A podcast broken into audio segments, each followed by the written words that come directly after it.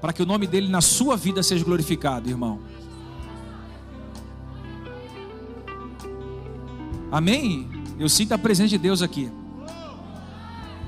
Quantos estão sentindo a presença do papai? Diga amém. Graças a Deus, graças e paz a todos, vocês que estão aqui presencialmente, você que está online, Deus abençoe vocês. A palavra que Deus colocou no meu coração está na carta de Paulo aos Coríntios, segunda carta de Paulo aos Coríntios, capítulo 4, verso 16. Obrigado, filha. Som está uma benção. Segunda carta de Paulo aos Coríntios, capítulo 4, verso 16. Quero falar hoje sobre o tema Vencendo uma temporada de desânimo. Alguém aqui já ficou desanimado alguma vez? Muitas vezes. Não tem problema nenhum ficar desanimado, viu, irmão? O problema é parar nessa estação. Amém? Segunda carta de Paulo aos Coríntios, capítulo 4, verso 16, leiamos até o verso 18. Presta bastante atenção no texto, depois deixa a Bíblia aberta, tá bom? Vou ler na versão NVI.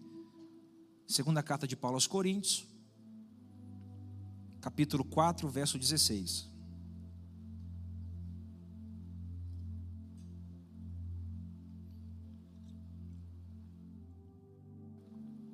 Por isso não desanimamos.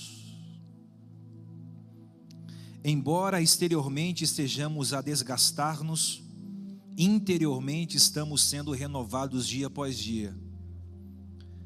Pois os nossos sofrimentos leves e momentâneos estão produzindo para nós uma glória eterna que pesa mais do que todos eles. Assim, fixamos os nossos olhos não naquilo que se vê, mas no que não se vê, pois o que se vê é transitório, mas o que não se vê é eterno. Senhor, nos ajude. Fala com cada um que está aqui nessa noite, com aqueles que estão em casa. Só o Senhor pode alimentar a nossa alma. Só o Senhor pode nos manter firme em meio a tsunamis que se levantam todo dia contra nós. É na tua palavra que a gente encontra força, verdade, escudo e broquel. Que todos que estão aqui hoje, é aqueles que estão nos assistindo no Brasil e fora do Brasil, possam ser tocados pela força de Deus. Em nome de Jesus. Pode se sentar, irmãos. Existe uma atmosfera de Deus aqui. A Bíblia diz que aqueles que são espirituais, eles discernem o que é espiritual. Deus colocou essa palavra no meu coração e eu quero dar o tema de vencendo uma temporada de desânimo. Eu não sei se você está desanimado ou vem frustrado com algumas áreas da sua vida, mas eu sinto de trazer essa palavra à igreja para encorajá-los. O conselho que o apóstolo Paulo dá à igreja de Corinto é o mesmo conselho que eu quero dar à igreja que eu pastorei nessa noite. O conselho é de não desanimar. Durante a nossa caminhada com Cristo, muitas coisas vão acontecer para que você desanime. E para falar a verdade, todo ser humano está sujeito a enfrentar uma temporada de desânimo. O que seria isso? São fases da nossa vida em que perdemos completamente a motivação para fazermos as coisas. Você desanima do ambiente de trabalho, você desanima da casa onde você mora. Você desanima com o carro que você anda. Você desanima de estudar, de, de, de vir à igreja. Você desanima de orar, do seu ministério. Você desanima das pessoas que estão à sua volta. Você não quer ver mais ninguém. Você vai se trancando no seu mundo. Você fica meio desanimado. Você não quer muito papo. Você vai se trancando como um cadeado tranca um portão. Você se fecha. E aí você entra em uma tempestade de desânimo. Eu dei o nome de temporada de desânimo. A temporada de desânimo é aquela fase que parece que tudo dá errado na sua vida. É aquela fase que o carro quebra, O marido é mandado embora do trabalho, a esposa quer o divórcio, teu nome foi negativado, o banco não para de te ligar, teus sonhos vão por água abaixo, amigos são poucos, você perde algum ente querido, alguém está doente em casa, o dinheiro está faltando, o mundo vai desabando sobre a sua cabeça e esse momento é muito perigoso porque o desânimo ele está muito atrelado à depressão. A depressão ela é sim um dos males do século. É quando a gente perde de fato o ânimo de viver, de, de vencer, a gente não quer mais guerrear, a gente simplesmente coloca as nossas harpas no salgueiro, como o povo de Israel fez após ter sido invadido pela Babilônia. Eu gosto muito do conselho que Paulo dá à igreja. Paulo diz: não desanimamos. Presta atenção nessa expressão. Paulo diz: não desanimamos. Ele usa aqui uma palavra grega para dizer desânimo. A palavra grega que Paulo usa é egraquel, que significa desmaio, perda de força. Paulo está dizendo: não desanimamos. Ele usa a palavra grega egraquel, que significa desmaio. O que, que o desmaio faz com o homem a não ser lançá-lo ao chão? Alguém já desmaiou aqui? Irmão, quem desmaia é aquele, é aquele desmaio súbito. Você simplesmente desmorona e vai ao chão. Você já viu alguém desmaiando, já socorreu alguém em desmaio, ou até mesmo já desmaiou. O desmaio ele tira a sua força e joga no chão. Aonde você estiver, você cai. Quando Paulo diz não desanimamos, ele usa a expressão egraquel, desmaio. O que, que ele está dizendo aqui? Ele está dizendo o seguinte: diante das situações difíceis, diante das situações adversas, diante das tempestades, diante dos problemas, diante das crises, você não pode se entregar. Ele está dizendo o seguinte: não jogue a toalha branca, não vá ao chão, não permite ser derrubado, não perca sua motivação. Ele está dizendo: não desanime, não é hora de desanimar, não é hora de levantar a bandeira branca e entregar os pontos, não é hora de permitir desmaios na vida, não é hora de se ver prostrado, porque nenhum ser humano, irmãos, está isento de problemas. Eu sempre preguei aqui que cristianismo não vai te colocar dentro de uma bolha anti-problemas. Ao contrário, nós vamos enfrentar muitos problemas porque somos servos de Deus. Você servindo a Deus ou não servindo a Deus, você vai estar rodeado de grandes adversidades. Jó 5 e 7 diz: O ser humano nasce para a tribulação, assim como as fagulhas naturalmente voam para cima. João 16 e 33, Jesus, o príncipe dos pregadores, disse: No mundo tereis aflições. Ele já disse, deixou claro, deixou escrito, mas tem de fé e coragem. Eu venci o mundo. Atos 14, 22, Paulo aconselha, junto com Barnabé, os irmãos, que através de muitas tribulações, centenas de tribulações, nos importa entrar no reino de Deus. Tiago 1 e 2 diz: Tende por motivo de gozo, de muita alegria, o passardes por várias tribulações. Segunda de Coríntios 4:8, Paulo diz: Em tudo somos atribulados, mas não angustiados, perplexos, mas não desamparados, perseguidos, mas não desamparados, abatidos, mas não destruídos. Por mais que você esteja cansado, triste, abatido, melancólico, deprimido, por mais que você queira abrir mão de tudo, cansei, pastor, estou desanimado. Deus te dá uma palavra nessa noite: você não pode se entregar. Pega essa palavra no seu espírito. Deus veio tirar você desse lugar que você entrou. Deus veio tirar você da caverna. Você entrou na caverna e disse: Eu quero a morte. E aí Deus veio tirar você desse lugar hoje e dizer para você: você não pode desanimar. Isso, mas eu leio a Bíblia, eu estou orando, eu estou jejuando, eu não falto nos cultos, mas é normal passarmos por tribulações, ainda mais quando estamos diante de longos períodos de adversidade. Você passa por um problema, vem outro. Você toma uma rasteira, daqui a pouco vem outra. Você resolve um problema com os filhos, daqui a pouco o problema está com o marido.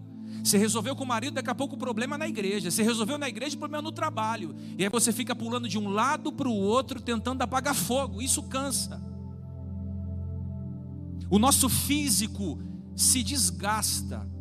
Nós somos um ser tricotômico, mas na teologia é um ser integral, não dá para dividir tudo. O nosso físico fica cansado, o semblante cai, a gente fica sem força. Paulo está dizendo algo extraordinário aqui, não desanime. Mesmo Paulo sendo espiritual, Paulo foi a terceiro céu. Ele diz: Conheço um homem, não sei se no espírito ou fora do corpo, foi transladado ao terceiro céu e ele viu e ouviu coisas inefáveis. Ele foi no céu. O cara teve um arrebatamento no último céu. São três céus, né? O primeiro, o segundo, o terceiro. O primeiro é esse dos pássaros, o segundo é o azul, o terceiro dizem que é o trono de Deus. Ele foi lá no trono de Deus, andou no jardim de Deus. Mesmo ele sendo espiritual, mesmo ele escrevendo 13 cartas paulinas, mesmo ele instruindo a igreja acerca dos mais variados assuntos, mesmo ele sendo o pregador dos gentios, o que trouxe a graça. Nós só estamos aqui por intermédio de Jesus na cruz e porque Paulo pregou aos gentios, senão nós não estaríamos aqui. Mesmo ele sendo um homem de oração, mesmo ele sendo um homem de comunhão com Deus, mesmo ele dinamitizando as cadeias em um dia que foi preso, ele enfrentou várias temporadas para desanimar, vários dias que te, tentou jogá-lo no chão. Deixa eu dar o currículo aqui do sofrimento de Paulo. Quem aqui está sofrendo alguma coisa na vida? Eu estou sofrendo várias, mas quem é que está sofrendo aqui? Eu vou mostrar para você hoje que o seu sofrimento não é nada. Segundo Coríntios 11, 23, olha o que Paulo diz à igreja de Corinto. São eles servos de Cristo? É uma pergunta. Estou fora de mim para falar dessa forma, eu ainda mais. Vocês são servos de Cristo? Paulo diz: Eu ainda mais. Trabalhei muito mais. Fui encarcerado muitas vezes Fui açoitado severamente e exposto à morte repetidas vezes. Cinco vezes recebi dos judeus 39 açoites. Três vezes fui, fui, fui golpeado com varas. Uma vez fui apedrejado. Três vezes sofri naufrágio. Passei uma noite e um dia exposto à fúria do mar. Estive continuamente viajando de uma parte a outra, enfrentei perigos de rios, enfrentei assaltantes, enfrentei perigos de compatriotas, enfrentei perigo de gentios, enfrentei perigos na cidade, perigos no deserto, perigos no mar, perigos entre falsos irmãos. Trabalhei arduamente, muitas vezes fiquei sem dormir, sem comer, senti sede, muitas vezes fiquei em jejum, suportei frio e nudez. Além disso, enfrento diariamente uma pressão interior a saber, a minha preocupação com todas as igrejas. Paulo está dizendo: Eu sofri muito mais do que aqueles outros falsos apóstolos que tentavam dizer que Paulo não era apóstolo. Ele está dizendo: Eu fui fustigado com vara, eu fui apedrejado, eu sofri naufrágio, eu passei fome, eu senti frio, eu quase naufraguei no meio do mar, eu fui assaltado, eu sofri na mão de irmão que fofocou do meu nome, que tentou me manchar. Ele está dizendo que ele passou por coisas horríveis. E é natural que venhamos a passar por coisas assim, mas a gente não pode desanimar. Essa teologia que se prega que crente não sofre é uma teologia mentirosa. O crente não está blindado a nada, irmão. Ele é ser humano igual qualquer outro. O sol nasce para o bom e para o ruim, a chuva cai no justo e no injusto. Pega essa palavra. Não existe crente blindado. Não existe crente de ferro, crente forte. Todos nós, claro, temos um limite. Mas todos nós estamos diante de desânimos, provas e adversidades. Por isso que vez ou outra Deus traz uma palavra para te encorajar, para que você não se entregue na temporada de desânimo. É uma estação da sua vida, você não vai morar nessa estação. Ela vai passar. Se você passou ou está passando por um desânimo uma fase de desânimo, eu quero te dar boas-vindas ao cristianismo. Aleluia! Você que perdeu um ente querido, você que está desempregado, você que está sendo apedrejado, você que está sendo vítima de alguma situação, você que está com seu nome protestado, você que está vivendo o pior momento da sua vida, bem-vindo. Aleluia. Bem-vindo ao cristianismo. Nós não estamos isentos de enfrentarmos essa realidade. Dá esse conselho para o irmão que está ao seu lado, diga assim, irmão, não desanime. Procura três ou quatro aí, diga assim, não desanima, vai, não desanima, não desanima, não desanima. Você na internet aí, me ajuda aí, compartilha no chat, escreva, não desanima, vai. Procura três ou quatro que está querendo desanimar e diga, não desanima, não desanima, não desanima, não desanima. Esse é o conselho do pastor à igreja. E esse é o meu conselho a vocês. Não desanime. Ninguém aqui sofreu mais que Paulo. Eu não estou diminuindo o seu sofrimento. Mas ninguém aqui enfrentou tanta solidão como Paulo. Paulo morreu sozinho. O maior pregador da Ásia morreu sozinho. No último dia da sua vida, ele está sozinho. Não tem amigos. Não tem esposa. Optou pelo celibatário. Não tem discípulos. A não ser Timóteo que vem correndo, trazendo alguns livros, um pergaminho e a sua capa. Sofreu so, sozinho. Você sabe o que é você sofrer sozinho? Paulo sofreu traição. Alexandre Latoeiro, Demas, vários outros homens, Nero, enfim, passaram por Paulo e estraçalharam Paulo, levaram um pedaço de Paulo consigo. Paulo recebeu ingratidão, ajudou tantas pessoas, e no momento que precisou ser ajudado, todo mundo virou as costas. Paulo foi abandonado, foi ferido na carne por várias vezes. Se fosse hoje, sabe que, as pessoas, sabe que se fosse um crente de hoje, teria tirado a sua vida. Se fosse hoje um crente Nutella, essa expressão que usam, né, esse jargão aí popular, teria saído da igreja, teria apedrejado os céus, teria colocado Deus na parede e dito: Deus, eu estou te servindo para quê? Se todo mundo está contra mim, se eu estou sendo apedrejado, perseguido, traído, ah, esse negócio de igreja não serve. Tem muito hipócrita aqui, é melhor te procurar outro lugar. Sabe o que, que Paulo vai fazer e vai falar? Romanos 8,35: Quem nos separará do amor de Cristo? Será tribulação? angústia, perseguições, fome, nudez, perigo, espada. Todas as coisas, em todas elas, somos mais do que vencedores por meio daquele que nos amou. Romanos 8,37. Ele está dizendo: quem vai nos separar do amor de Deus? Espada? Calúnia? açoites, traições, desânimo? Não. Tudo isso, somos mais do que vencedores em Cristo Jesus. Paulo não permitiu que o problema o abalasse, que a aflição o abalasse, que a perseguição o abalasse, que a tribulação o abalasse, ou que até mesmo o desânimo o abalasse. E ele vai dizer algo: não desanimamos. Parte B. Embora exteriormente estejamos desgastados, ele vai usar a expressão do homem exterior. Presta atenção agora. Ele diz assim: embora o nosso homem exterior se corrompa. O que, que é o homem exterior? O homem exterior é o corpo, é essa casca. Pode ser comparado como o corpo da carne ou o vaso de barro, é essa casca frágil, é esse corpo aí que você tem, é o homem exterior. Ele está dizendo: embora o meu homem exterior se corrompa, porque o cara estava todo arrebentado, Paulo tinha muitas marcas. Ele diz: embora o meu homem interior se exterior se corrompa, se desgaste, porque desde o dia que você nasceu até hoje, seu corpo está entrando em decomposição, por isso que você vai ficando velho, o cabelo vai caindo, você vai ganhando mais peso, vai nascendo algumas rugas no seu rosto, você vai perdendo disposição, o seu corpo, corpo, o homem exterior, está se decompondo, ele está indo em direção ao fim. Ele está dizendo, embora essa casca esteja se decompondo, esteja frágil de tanto apanhar, de naufrágio, de açoite, de pedrada, de fustigado com vara. Olha aqui, ó. O meu corpo, meu homem interior, ele vai se fortalecendo. Ou seja, ele estava muito mais preocupado com o mundo espiritual do que com o mundo físico. Ele estava muito mais preocupado com o que era transcendente do que, do que com aquilo que era natural. Então vamos pensar aqui um pouquinho. Como eu posso afastar o desânimo de mim? Pergunta boa de se pensar. Como é que a gente afasta o desânimo? Se a maioria de vocês aqui está desanimada em uma área da sua vida, como é que a gente afasta o desânimo? Vamos falar fisiologicamente? A primeira coisa que você tem que colocar na sua mente é que você não é só um ser espiritual, você também é um ser físico, um ser terreno. Então, como afastar o desânimo de nós? Primeiro, você não pode aceitar uma vida de sedentarismo.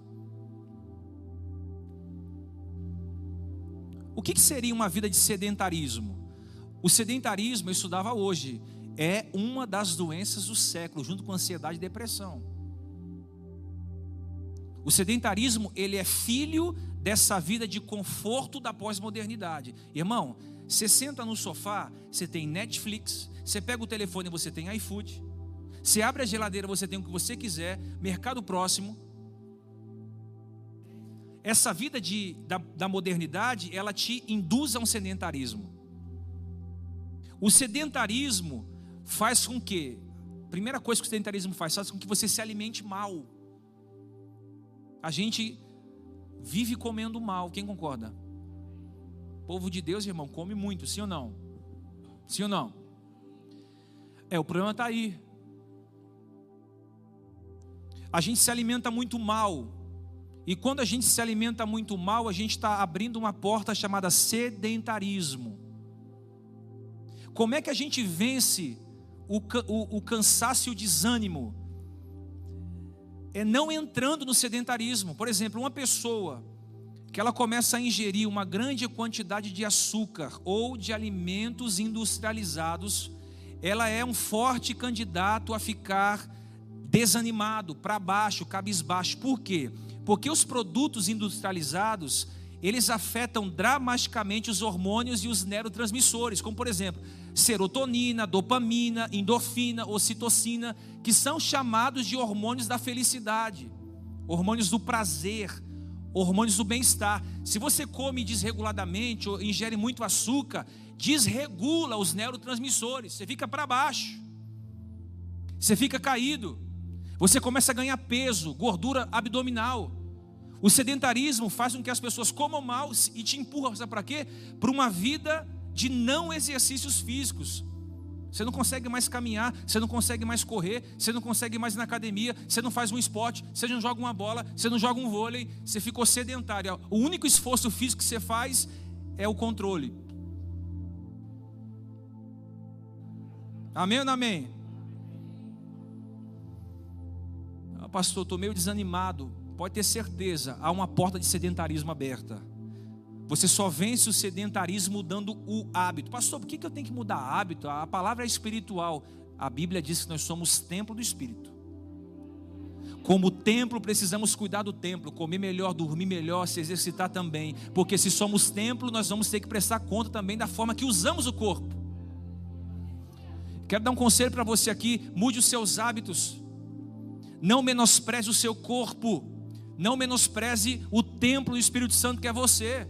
Então, aqui é a primeira coisa para a gente vencer o desânimo: é cuidar melhor do tempo do espírito. Vou cuidar, vou cuidar melhor de mim. Já foi comprovado que meia hora de caminhada aumenta, aumenta o seu hormônio de felicidade, você se sente melhor, melhora tudo. Você precisa romper esse marasmo, você precisa romper essa inércia, essa preguiça. A Bíblia diz: vai ter com, com a formiga o preguiçoso. A gente está na pandemia, irmão, está tudo parado. E muita gente aí está deixando a vida levar. 90% das pessoas que estão entre a vida e a morte, se você pegar o quadro, tem algum quadro de doença ou de sedentarismo. Irmãos, em nome de Jesus, quem ama a vida aqui? A gente vai romper esse hábito. Amém ou não amém? Então eu vou dizer para você como que a gente afasta o desânimo de nós. Agora vamos vir para o espiritual. Falei do físico, vamos vir para o espiritual. Através da renovação do homem interior. Primeiro eu cuido do templo, que é, o, é a casca. Depois eu vou renovar o homem interior. Como é que eu afasto o desânimo de mim? Através da renovação do homem interior. Paulo diz: ainda que o homem exterior se desgaste, o nosso homem interior está em plena renovação dia após dia. Ou seja, ainda que o, nome, o nosso homem exterior esteja fraco, o nosso homem interior tem que estar forte. Já teve dia de eu estar exausto fisicamente, dormindo em pé, mas o meu espírito falava com o espírito de Deus. Já teve dia de você estar fraco, vir carregado para um lugar, mas você está forte espiritualmente. Porque o físico se abate, mas o espiritual tem que estar bem. Você está entendendo? Olha aqui, quarentena não é quarentena espiritual. Amém ou não? Amém ou não amém?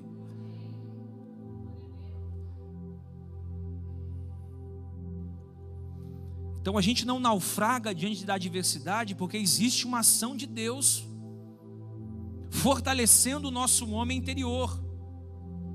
Ou seja, Só temos condições de vencermos o desânimo recebendo ânimo que vem da parte de Deus. Essa palavra não é de alta ajuda, é de ajuda do alto para você. Nós só temos condições de sairmos do desânimo recebendo o ânimo de Deus. Por isso que a Bíblia diz: ser forte e corajoso, e eu estarei contigo. Primeiro você levanta desse desânimo, e aí eu sou contigo. Não temas, nem te desanimes, porque eu sou o teu Deus. Se você pegar, tem várias passagens na Bíblia que dizem sobre isso.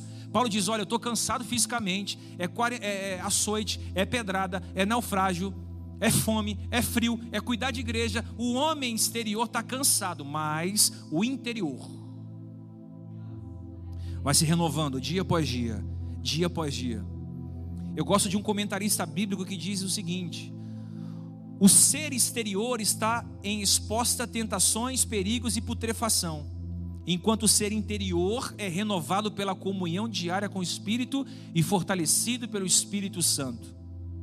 Por mais que tenhamos temporadas de desânimo, irmão, o Espírito Santo sempre vai conceder a gente alegria. Alegria. Ele sempre vai nos conceder alegria, porque alegria é fruto do Espírito. O que, que é o fruto do Espírito? é uma ação do Espírito Santo em nós. O dom é uma coisa, o fruto é outra coisa, totalmente diferente. O fruto é concedido pelo Espírito Santo, é algo normal. Você começa a amar melhor, a se alegrar melhor, a ser mais manso, a ser fiel, a, ser, a ter domínio próprio, porque é fruto do Espírito. Por isso que eu sempre bato aqui na mesma tecla: o crente não pode ser chato, o crente não pode ser chato, o crente não pode ser insociável, ele precisa ser alegre, ele precisa ser feliz, ele é o sal e a luz da terra. Amém ou amém? Então o Espírito Santo ele nos renova. Paulo diz em Romanos 12, 1: Rogo-vos, pois, irmãos, pela compaixão de Deus, que apresentei os vossos corpos em sacrifício vivo, santo e agradável a Deus, que é o vosso culto racional. Isso aqui é culto racional. Tá todo mundo mastigando com os dentes do cérebro. Culto racional é quando você pensa. É quando você tem discernimento, seu corpo louva a Deus, a sua mente louva a Deus, as suas ações louvam a Deus, você entrega um culto a Deus consciente. Você não precisa entrar em frenesi para adorar a Deus, conscientemente você pode adorar a Deus. Amém, amados? Paulo diz: Não sede conformados com esse mundo, mas sede transformados pela renovação do vosso entendimento, para que experimenteis qual seja a boa, agradável e a perfeita vontade de Deus. Então a renovação do Espírito Santo de, de Deus acontece interiormente e na mente. É a metanoia, é a mudança de mente. Amém ou não? A Bíblia diz que o nosso homem exterior se renova dia a dia. É uma renovação de dia após dia. Então isso é muito forte, porque Paulo diz: ó, embora eu estou cansado fisicamente, meu corpo está se desgastando, o meu homem interior ele está se renovando. Agora, renovação é diferente de inovação. Vamos dar um exemplo que você foi reformar uma casa. Dá mais trabalho construir do zero ou reformar? Reformar. Por quê? Você tem que quebrar, muitas vezes, estruturas que já são antigas.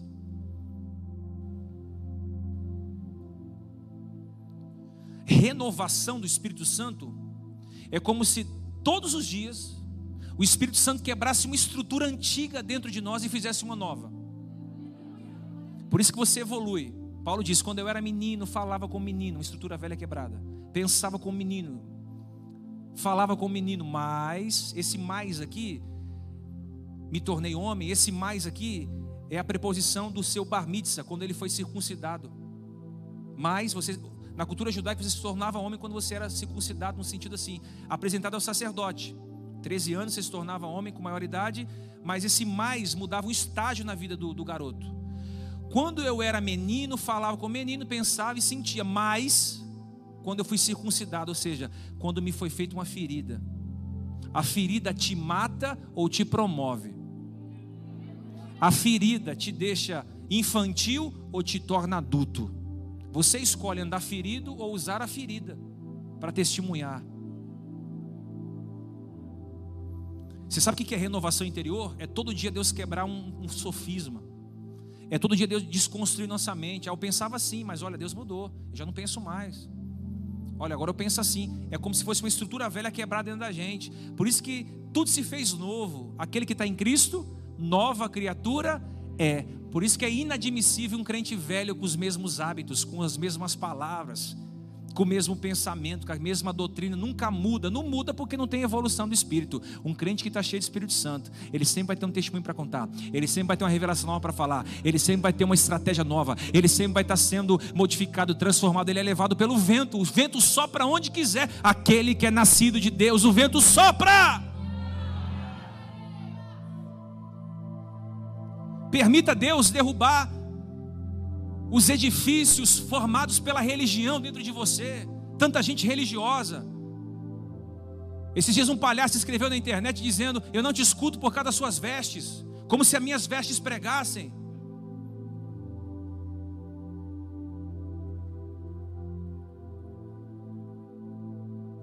É isso que a religião faz com as pessoas, ela adoece as pessoas, elas rotulam as pessoas.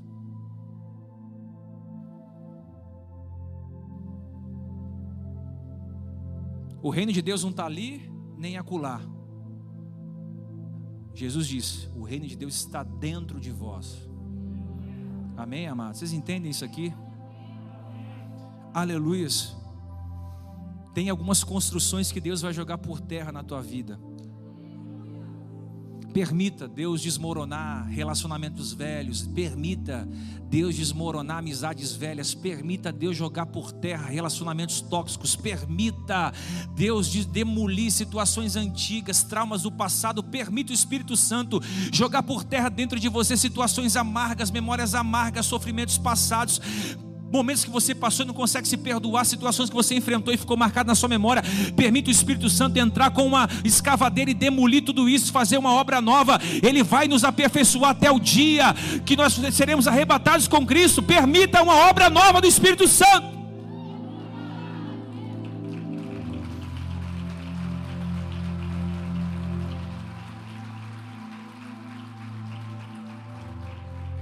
Primeira coisa, como é que eu venço o desânimo? Vencendo o sedentarismo. Segundo, pela renovação do homem interior. Terceiro, como é que eu venço o desânimo?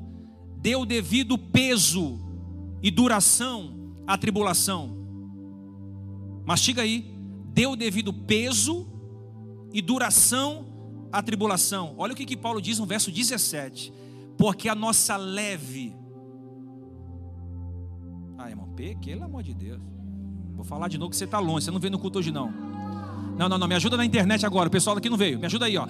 Porque a nossa leve e momentânea tribulação produz para nós um peso eterno de glória muito excelente vou dizer de novo, porque a nossa leve e momentânea tribulação produz para nós um peso eterno de glória muito excelente. Ou seja, Paulo foi perseguido, Paulo foi expulso, Paulo foi banido, Paulo foi apedrejado, Paulo foi açoitado, Paulo foi preso, Paulo foi amarrado ao tronco, Paulo foi espancado, quase morreu, Paulo foi humilhado, Paulo sofreu naufrágio, foi picado de cobra, teve um espinho permanente na sua casa, perdeu a cabeça por Nero e chamou tudo isso de leves e momentâneas tribulações. Como assim, bispo? Ele não quis dizer que aquilo que ele passou era fácil, mas ele disse que tudo aquilo que ele passou era comparado como penas na balança de Deus.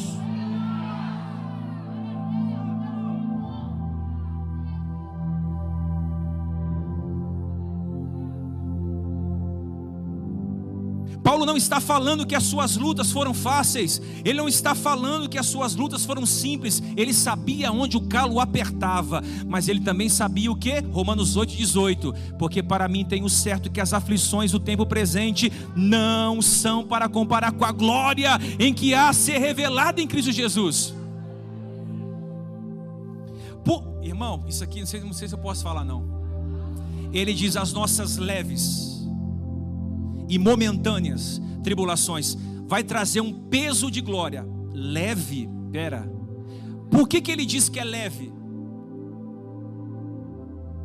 Porque o padrão de comparação das adversidades dele era Cristo. Então, peraí, ele pegou e comparou o que ele passou, naufrágio, açoite, pedrada, calúnia, e colocou a comparação de Jesus. Aí ele falou: Nossa, o que ele passou perto do que eu passei é leve. As nossas leves tribulação é leve você aguenta, é leve você passa, é leve você vai sair dessa, é leve você vai suco, você vai sobressair, é leve, Deus não te daria um peso maior do que você conseguiria passar, é leve. Pode ser que está tudo desmoronando, mas ainda é leve. Pode ser que você perdeu alguém que você ama, mas ainda é leve comparado ao sofrimento de Jesus na cruz do Calvário. Paulo está comparando o seu sofrimento com alguém que sofreu mais do que ele. Quando você estiver sofrendo, abra a sua cosmovisão e olhe, você vai ver que tem gente sofrendo mais do que você. Esse dia eu fui fazer uma caminhada ali, estou caminhando meio cansado. Aí tá vindo um, um, rapaz de cadeira de roda. Quem caminha ali já viu ele, né? Ele está na maior força.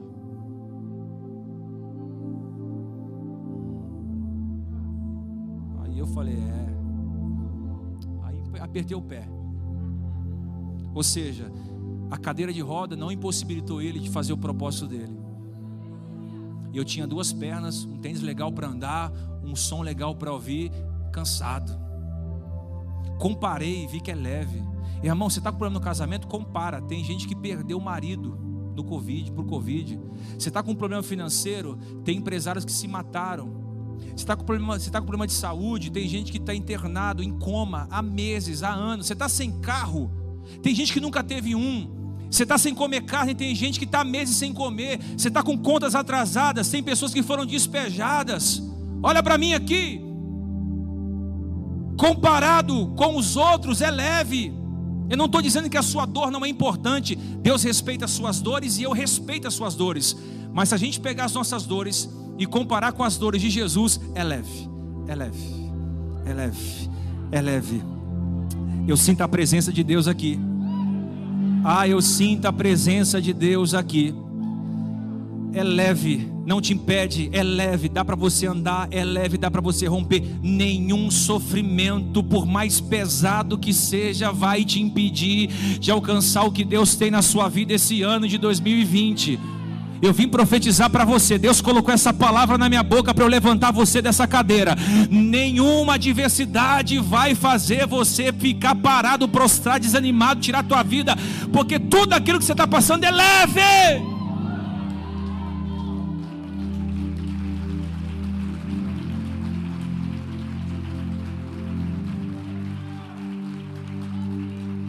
Segura. Ele diz: as nossas leves vírgula, e momentâneas. Que é isso aqui? Paulo está dizendo: tem um tempo para acabar. Tem dia, hora e data marcada para essa adversidade acabar na tua vida. Eu vim só confirmar o que Deus falou com você esses dias. Tem dia, hora e data marcada para acabar, para interromper esse ciclo de maldição na sua casa, na sua vida, no seu ministério, na sua vida financeira. Tem hora certa para Deus acabar isso, é momentânea. Ele está dizendo é leve e é momentânea. Quando a gente está no problema, a gente acha que a gente não vai sair do problema. É como aquela estrada cheia de neblina. A gente acha que nunca vai acabar a neblina, mas daqui a pouco a gente passa por um, um período e aí o sol nasce ou a neblina sai. É assim quando a gente está na adversidade. A gente acha que não vai sair dela. Você acha que você vai ficar quebrado financeiramente a vida inteira? Você serve um Deus que é dono do ouro da prata. Você acha que você vai ficar sendo humilhado a vida inteira? A Bíblia diz que os humilhados serão exaltados. Você acha que você vai ficar no final da fila o tempo todo? Uma hora Deus tira o pobre do monturo e faz ele se assentar no meio de príncipes. É que a nossa geração não gosta de passar por nada, é frágil, é vulnerável, é líquida. Às vezes Deus está tirando nosso ego, nosso orgulho, nossa prepotência, jaquitância. E aí, para o vinho ser vinho, a uva tem que ser amassada. Diga aí para o irmão que está ao seu lado, Deus vai te amassar, viu? Mas vai te dar sabor. Quem está entendendo? Posso terminar? É leve, é momentânea, e Paulo diz, e produz. produz o que? Um peso de glória. Paulo está dizendo: as nossas leves e momentâneas tribulações produz um peso eterno de glória. O que, ele está dizendo? Toda adversidade que você enfrenta, problema, escassez, crise, ela vai te dando uma musculatura espiritual, irmão. Você passa de ser aquele crente franzinim, você começa a ser aquele crente forte. Hã? Por quê? Porque é pesada, as adversidades que você está passando é pesada. Ela, ela, é, ela, é, é, ela, ela esmaga o seu músculo, ela, ela derrama um peso de glória, ela, ela derrama sobre você uma carga, um dunamis, algo que vem do céu. Você passa pelo vale, Deus, falou, Deus percebeu que você passou pelo vale, passou sem murmurar, aí Deus vai derramando um pouco de glória. Você passa por uma crise, restaura, Deus derrama um pouquinho mais de glória. Você passa por uma tempestade, passa no silêncio, Deus derrama mais um pouquinho de glória. Você passa pelo vale, pelo medo, pela escassez, pela fome, pelo desemprego, pelo luto, e mas você continua, Deus vai derramando um pouquinho. Quando você vai ver, está pesado, mas não é o pecado que pesa, é a glória de Deus. Deus quer trocar nossa musculatura. Aleluias. Quem está entendendo? No momento que nós estamos enfrentando as tribulações e somos aprovados ao passarmos por ela, recebemos glória, força. Quantos querem aqui ser um carregador da glória de Deus? Irmão, podem bater, podem bater, que a gente não vai parar. Podem bater em você no trabalho, podem bater em você na igreja, podem bater em você na sua vila, podem bater em você na sua família, você não vai parar. Podem falar o que quiser de você, você não é o que os outros dizem. O que os outros dizem só importa a eles, não importa a você. O que os outros pensam só importa a eles, não importa a você. Se Paulo tivesse parado, nós não estaríamos aqui, mas Paulo disse: foi tudo leve.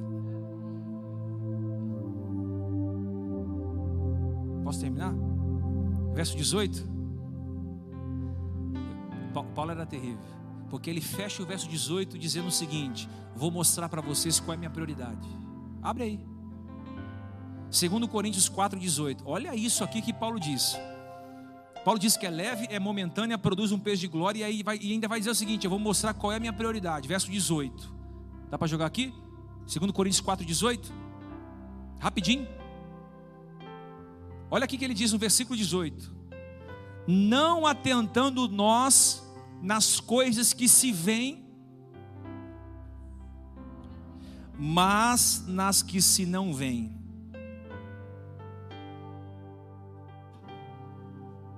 Presta atenção aqui. Continua aqui para me ajudar. Na visão de a visão de Paulo, olha aqui, ó, o que ele vai dizer? Não atentando nós nas coisas que se veem, mas nas que se não vêm. Quer o que ele está dizendo? Oh, oh, presta atenção aqui, ó. A minha visão não está na luta, filho, está no céu. É, ele está dizendo aqui, a minha visão não está na tribulação, não, minha visão está na, na, na, eternidade. Você sabe o que, que ele está dizendo? Não se atentando nas coisas que se veem. Eu estou cheio de problema, cheio de aflição, desânimo quer me pegar, estou com as costas machucadas, é traição de todos os lados, é ingratidão de todas as formas. Ó, oh, mas eu não estou de olho nisso, eu estou de olho no céu.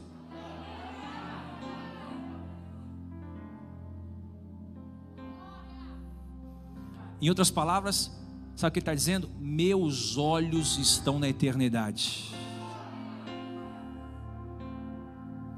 Aonde a traça não come, os ladrões não roubam e não minam, a ferrugem não tira o brilho, meus olhos estão nos céus. 1 Pedro 5,10 ora o Deus de toda a graça que vos convocou à sua eterna glória em Cristo Jesus, logo depois de ter de sofrido por um período curto de tempo, olha aqui é um período curto de tempo, vos restaurará, confirmará, concederá forças e vos restabelecerá sobre firmes aliança. A Ele, portanto, seja o pleno domínio para todo sempre. Levanta sua mão aqui para você receber essa palavra. Você está passando por uma adversidade, Deus está falando em Pedro. Ele vos restaurará, Ele vos confirmará, Ele vos concederá forma e, e Ele vai fortalecer os seus alicerces para que Deus seja glorificado. Paulo está dizendo: Eu estou passando por muitas coisas, mas meus olhos estão no céu. Tira os teus olhos do problema hoje. Tira teus olhos no que falta hoje, coloca no que tem. Tira teus olhos da crise, coloca teus olhos em Cristo. Coloca teus olhos no céu. Peça para Deus, grava nos meus olhos a eternidade, Deus. Quer uma boa notícia? Depois de muitos sofrimentos e adversidades, é sinal que está vindo vitória por aí. Ah, um pegou ali, vou falar de novo. Irmão, quando eu começo a passar por um período de sofrimento, é, eu já sei, o Espírito Santo está falando: segura, segura, segura, segura, segura, segura, está vindo coisa boa aí, segura, segura, fortifica. Quando as portas vão fechando e a gente fica sem saída, quando os amigos começam a ir embora, quando o dinheiro falta no bolso, quando o telefone já não, não toca mais, quando o vazio da alma aperta, é Deus dizendo: segura, segura, segura, segura, segura, tem coisa boa vindo aí. É como a tempestade, ela derrama muita água, mas daqui a pouco o arco-íris nasce, o sol aparece. Quantos podem entender o que o Espírito Santo está dizendo para você? Eu vim profetizar em nome de Jesus que esse vento contrário vai passar, que essa adversidade vai passar, que Deus vai acalmar o vento e o mar ao seu favor. Eu sinto o cheiro de chuva.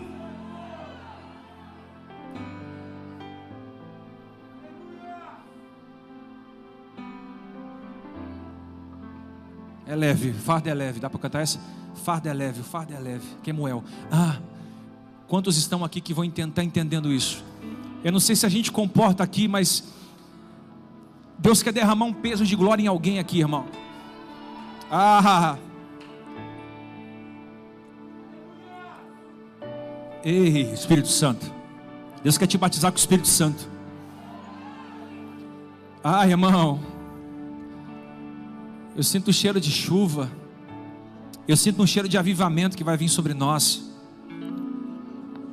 Avivamento não é você cair na igreja, é você ficar de pé fora dela.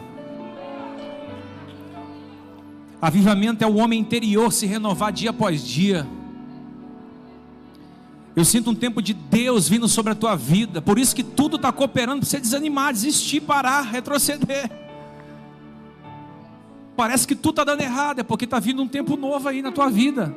Uma pegou ali, eu vou falar de novo, eu vim pregar para quem crê. Quem crê, levanta a mão e pega. A Bíblia diz que a fé vem pelo ouvir e ouvir a palavra de Deus. Está vindo um tempo novo aí, Sarandô. Pega essa palavra, está vindo um tempo novo sobre nós. Dá um pulo dessa cadeira, irmão. Se você hoje quer receber um peso de glória sobre a tua vida, se você entrou aqui dentro desanimado, querendo parar, querendo levantar a bandeira branca, o Senhor está dizendo: é leve. É leve, é leve, é leve, é leve, é leve, é leve, é leve. É leve, é leve, é leve, é leve, é leve, é leve. E o teu fardo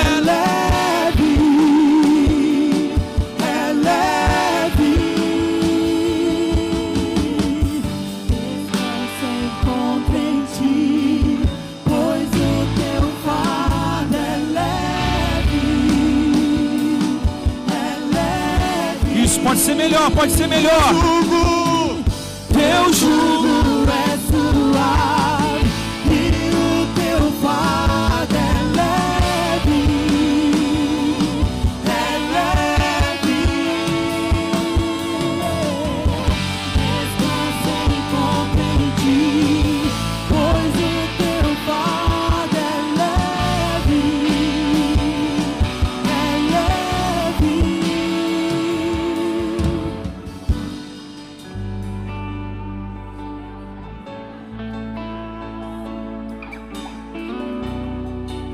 pensou que você ia parar vai ver você mais forte.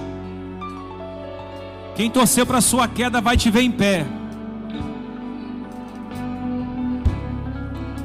Quem tinha certeza que você não ia conseguir, vai ver Cristo sendo glorificado através da sua vida. Essa palavra é para alguém aqui.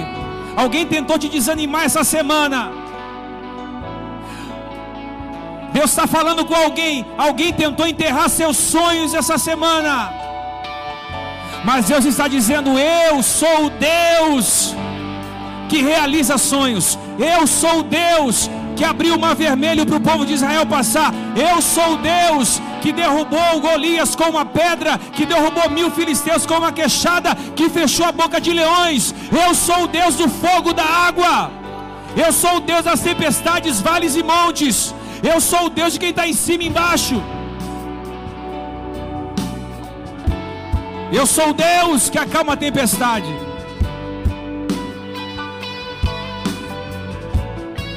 Não desanime, Sarando. Não desanime.